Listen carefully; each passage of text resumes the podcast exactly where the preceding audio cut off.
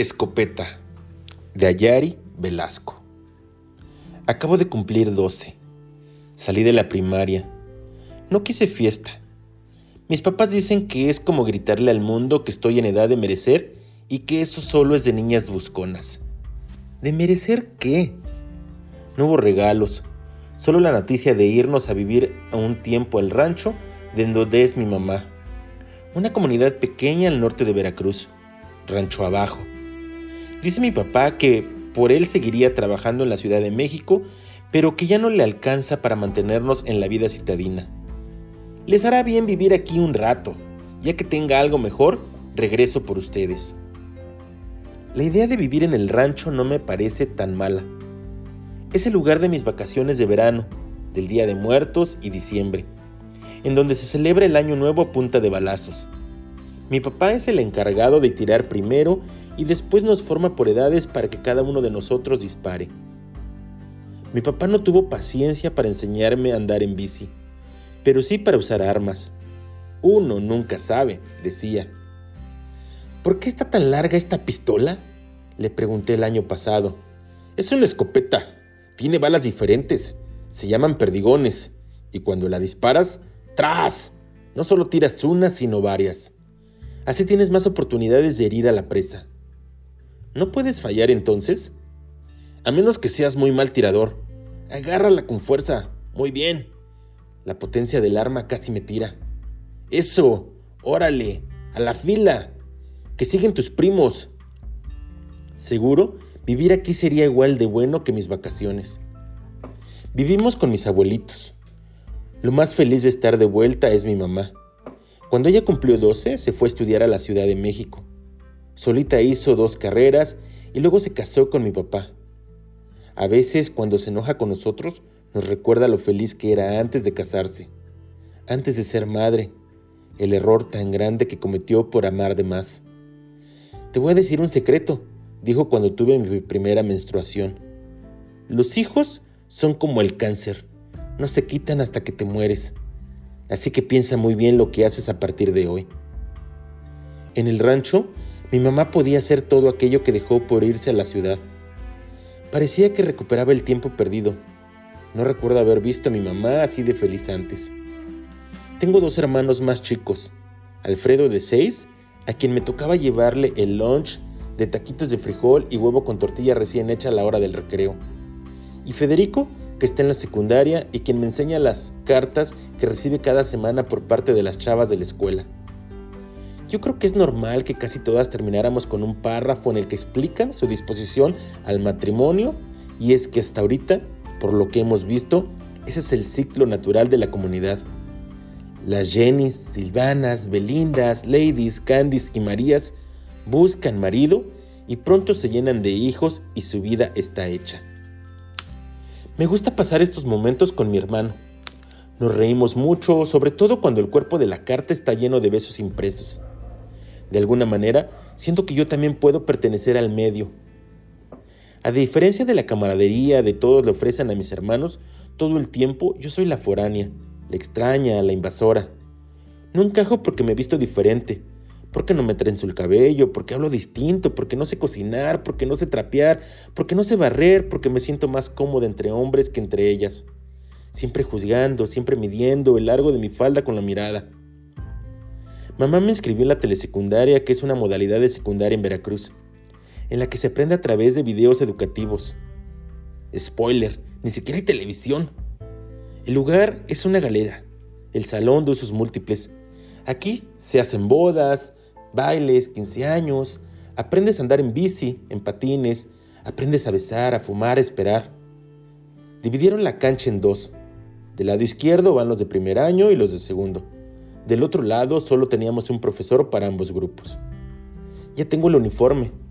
Para la secundaria en la que iba a inscribirme, en principio llevaba una falda y chalecos iguales.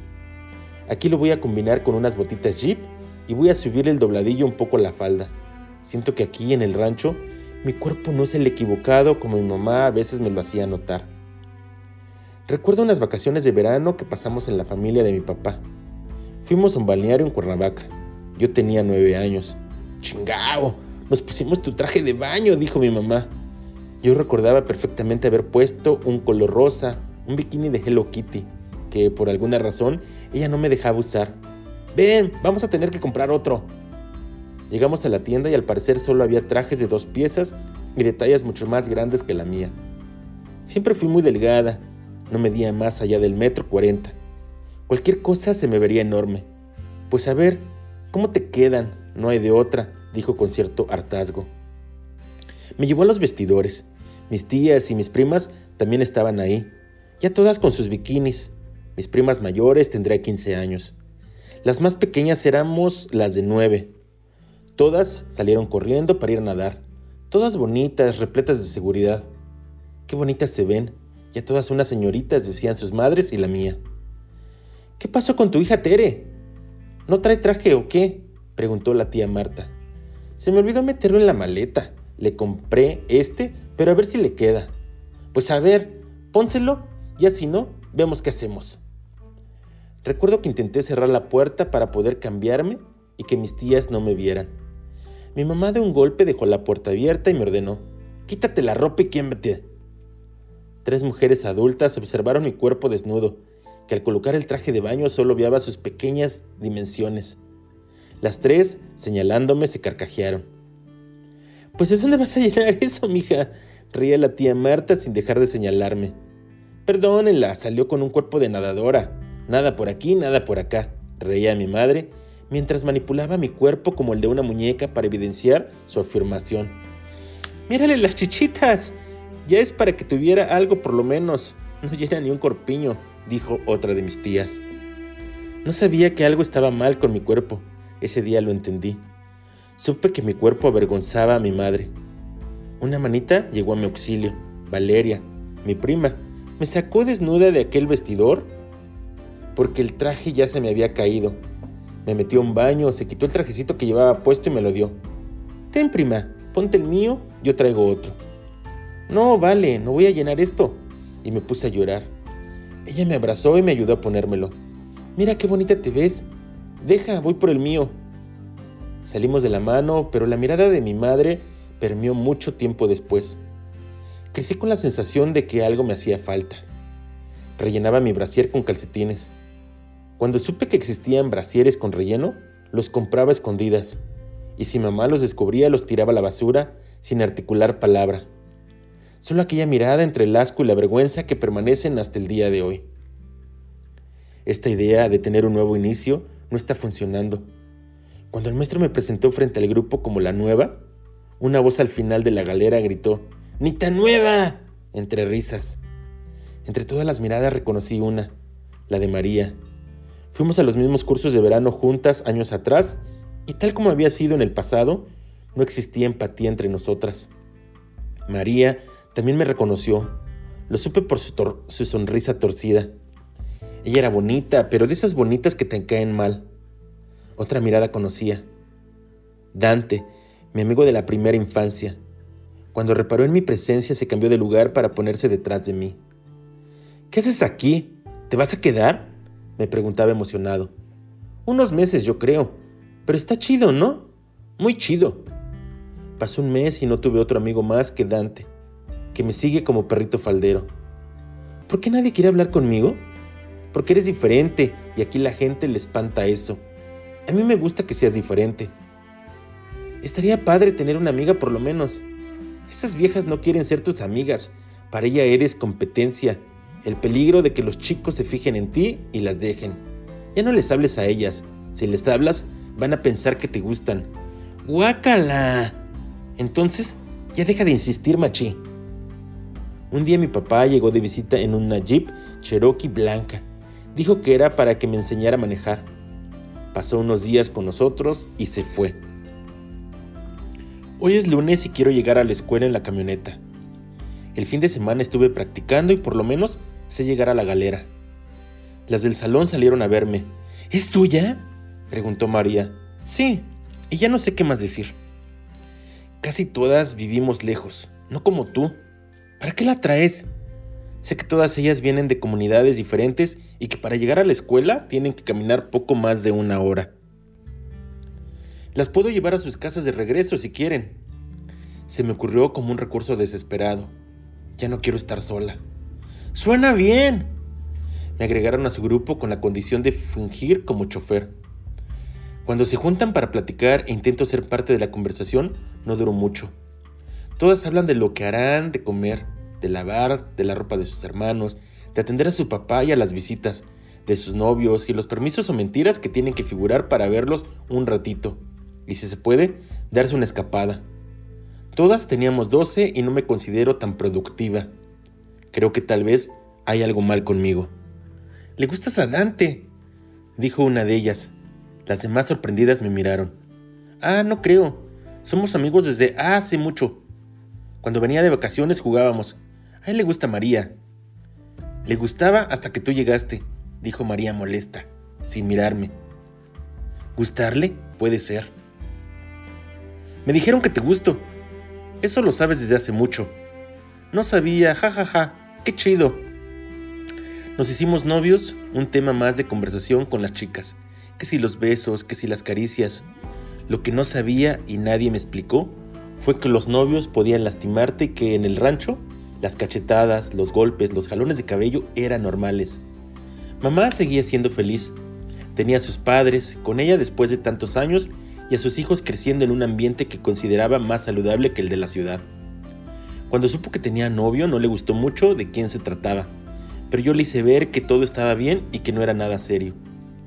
Una tarde, Dante me dijo que había encontrado un conejo en la cocina de la secundaria y que si podía lo acompañara para sacarlo porque se podía lastimar.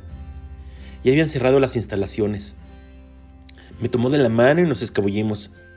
Una parte de mí sabía que probablemente no era nada, que solo quería besarme. Entré y cerró la puerta de la cocina. Le dije que no había nada y él se rió.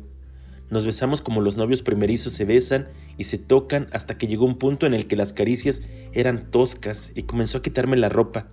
Le dije que no.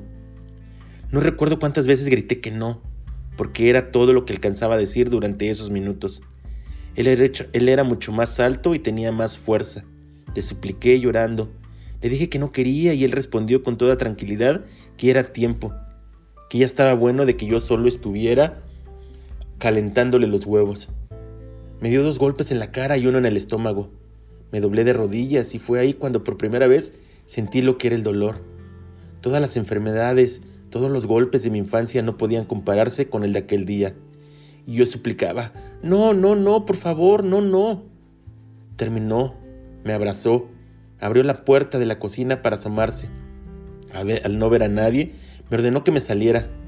Como pude, me levanté. Subí mi ropa interior y de mis piernas un hilito de sangre de la tor se escurría.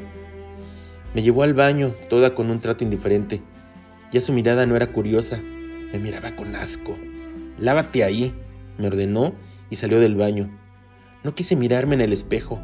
No quería ver lo que había hecho conmigo.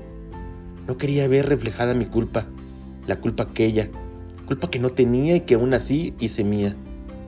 Cuando salí del cubículo, ahí estaba María. Me observó y noté que su primer impulso fue el de ayudarme, pero algo la detuvo. Cambió el semblante y me llamó zorra. Dante me llevó de la mano hasta la puerta de mi casa. No le digas a nadie. No quise lastimarte. Me gustas mucho y pues se me pasó la mano, pero solo fue porque me gustas mucho. No quería quedarme con las ganas. Perdóname, ¿sí? Llegué a bañarme. Nadie notó nada. No fui a la escuela en dos días alegando que me sentía mal. Mi mamá me dijo que ya estaba bueno de huevonadas y que debía regresar a clases para ponerme al corriente. Llegué a la escuela y en el receso salí a comerme un sándwich. ¿Por qué ya no me hablas? Ya no quiero ser tu novia. ¿Por lo que pasó la otra vez? Soltó uno de esos gritos agudos que lo caracterizaban al resto. Pero si era lo que querías, ¿o por qué te pones la falda tan cortita? ¿Eso es lo que te gusta y ahora me quieres tachar de culero? Total, pinche vieja plana, sin chiche, sin chiste. Esto último lo dijo intentando agarrar mis pechos. Lo empujé en respuesta. El río gritó, pinche puta. Han pasado casi seis meses. He sobrevivido al constante acoso de Dante. Me siento enferma de soledad. Sigo siendo el chofer de las chicas pero lo hago para no volverme más loca, para llenarme de sus historias y vaciar las mías en silencio. Una de ellas me dice que Nabor, el bibliotecario, está buscando quien le ayude por las tardes, que hay alumnos que necesitan estudiar para sus exámenes y no se da abasto. Me presento por la tarde con Nabor y le explico que puedo serle útil. Él acepta. Ha pasado una semana y me siento tranquila. Aquí es un lugar seguro. A mi mamá le da gusto que hago algo con mi tiempo que no solo esté flotando por la vida como ella dice. No he querido decirle que ha sido un reto pasar desapercibida, que me siento acechada, que soy una presa. ¿Qué onda, Navito? ¡Qué milagro! ¿Qué te trae por aquí? Esos no son tus rumbos. Es Dante. Agarró mis cosas y las guardó en la mochila. Tengo que salir de aquí. Se acerca Nabor y veo que le da un billete. Aquí te cuido, Dante. El bibliotecario me dirige una mirada lastimera y burlona antes de irse y cerrar con llave. Ayuda. Tuve que ir por un mandado, pero te quedaste en buena compañía. Lo miro sin saber qué contestar. Tomo mi mochila y salgo sin decir nada, llena de vergüenza. Decido tomar el camino largo para llegar a la casa. Hago un hoyito en la tierra y pongo mis calzones ahí. Ya en casa, voy al baño. Quito los rastros de sangre. No me baño. Me llaman para cenar. Entro a la cocina. Mi madre me mira y nos quedamos en silencio de quien lo sabe todo pero teme escucharlo en voz alta, aún así pregunta, ¿qué tienes? Nada, sueño. Te hizo algo, ¿verdad? ¿Quién, mamá? El pendejito con que escogiste por novio. ¿No es mi novio ya? Pues por la cara que traes seguro algo te hizo. Pero bueno, eso te pasa por andar eligiendo ese tipo de squinkles. Cuando un chamaco de esos te hace algo, es tu responsabilidad porque tú le escogiste. Así que ya quite esa cara porque pones de malas solo verte. No dije nada. Nota para mi madre. Chingada madre. Vivir en el rancho es sobrevivir. El lugar está hecho para que todos los días transcurran igual. Ahora entiendo a las niñas que se escapan en los bailes. Más que por amor, lo hacían por calientes. Como las juzgan las señoras, yo creo que tienen hambre de mundo. De que las saquen de aquí como fuera y quien fuera. Pero lejos, muy lejos de aquí. Los bailes se hacen una vez al mes Toca el grupo de moda, Selva Negra, Hugo Ruiz o Nelson Cancela. Y la mecánica es la misma siempre. El grupo llega, se asigna un grupo de madres de familia de algunos de los niveles escolares para que haga la vendimia de antojitos. Las parejas bailan, se pelean, puede que hieran o maten a alguien. Todos aprovechan la ocasión para embriagarse, arrimarse a la comadre, fajar entre los callejones y el día siguiente una pareja de enamorados huye. Mi papá llegó y esta vez no es solo de visita. Dice que ya tiene un hogar para nosotros. Fui a la escuela para pedir mis papeles. Necesito que todos sepan que a diferencia de ellos yo solo estoy de paso y que ellas en específico están atrapadas entre sus escobas, trapeadores, ollas sucias e hijos no deseados. Me siento liberada. Por primera vez desde que llegué, los miro como lo que son. Nada. Puedo ver en sus miradas lo mucho que desean irse también. María tiene los ojos cristalinos y Dante me mira con angustia. Salí de la asquerosa galera. ¿A poco si te vas? Reconozco su voz. Me siento en una de las piedras del patio para acomodarme los papeles en un folder. Sí, ya vino mi papá por mí. Te voy a extrañar. Me pongo de pie y antes de llegar al portón de la galera me alcanza. Tengo unos tenis tuyos en mi casa. ¿Te acuerdas de que una vez te fuiste a ver una película en el camino? Se te llenaron de lodo y te presté unas chanclas. Pues bueno, ahí siguen tus tenis. ¿No los quieres de vuelta? El cabrón me pregunta si quiero los tenis de vuelta. ¿Tan pendeja me cree? Compara mi inteligencia con la de todas las niñas que lo rodean. Son los que te regaló tu papá. Yo creo que se va a enojar si no te los ve puestos. ¿Sabes qué, hijo de tu puta madre? Si quiero. Ah, tienes razón. Te los doy una vez. Te veo afuera de tu casa. Solo dejo los papeles y llego. Dante sale corriendo con esa sonrisa estúpida que la vida y las mujeres le hemos puesto en la cara. Paso a casa, dejo los papeles, tomo las llaves de la camioneta. ¿A dónde? pregunta papá. No me tardo, me despediré de mis amigas, le contesto antes de que me cuestione de nuevo, le enciendo y me voy. Dante sale sin mis tenis. Pregunto por ellos. ¿Están acá? Pásale. Abro la guantera, bajo de la camioneta, camino hacia el umbral de la puerta. Lo miro buscando debajo de la cama. Saca una caja y sí, ahí están mis tenis. Se levanta y me ofrece la caja. Ponla en la mesa, me mira extrañado. ¿A poco te ibas a ir sin despedirte? Pregunta. No le respondo. Me mira como ha mirado las veces anteriores, con hambre, con celo. Es repulsivo ver cómo su erección crece y cómo se golpea entre las piernas mientras saca la lengua para saborearse. No repara en mi cadera, en la que reposa la pistola que guardaba mi papá en la guantera. Le apunto, se paraliza. ¿Qué haces, pendeja? Disparo directo a los genitales. Se retuerce y brama, saliva y sangra. Lo contemplo, así cuando él me miraba también retorciéndome y bramando, llena de saliva y sangre. Regreso a la camioneta. La gente sale de sus casas. María es vecina. y escucho todo. Por primera vez me ve con miedo. ¿Quién fue? preguntan. María guarda silencio. Perdigones pienso. Con los perdigones no podrías lastimar a nadie más. No aprendí a andar en bici, pero los tiros de Año Nuevo me enseñaron a castrar cerdos. Y este cuento lo pueden encontrar en el libro Mexicanas 2, Infancias Perdidas. Antologadora Elma Correa. Muy buenos días.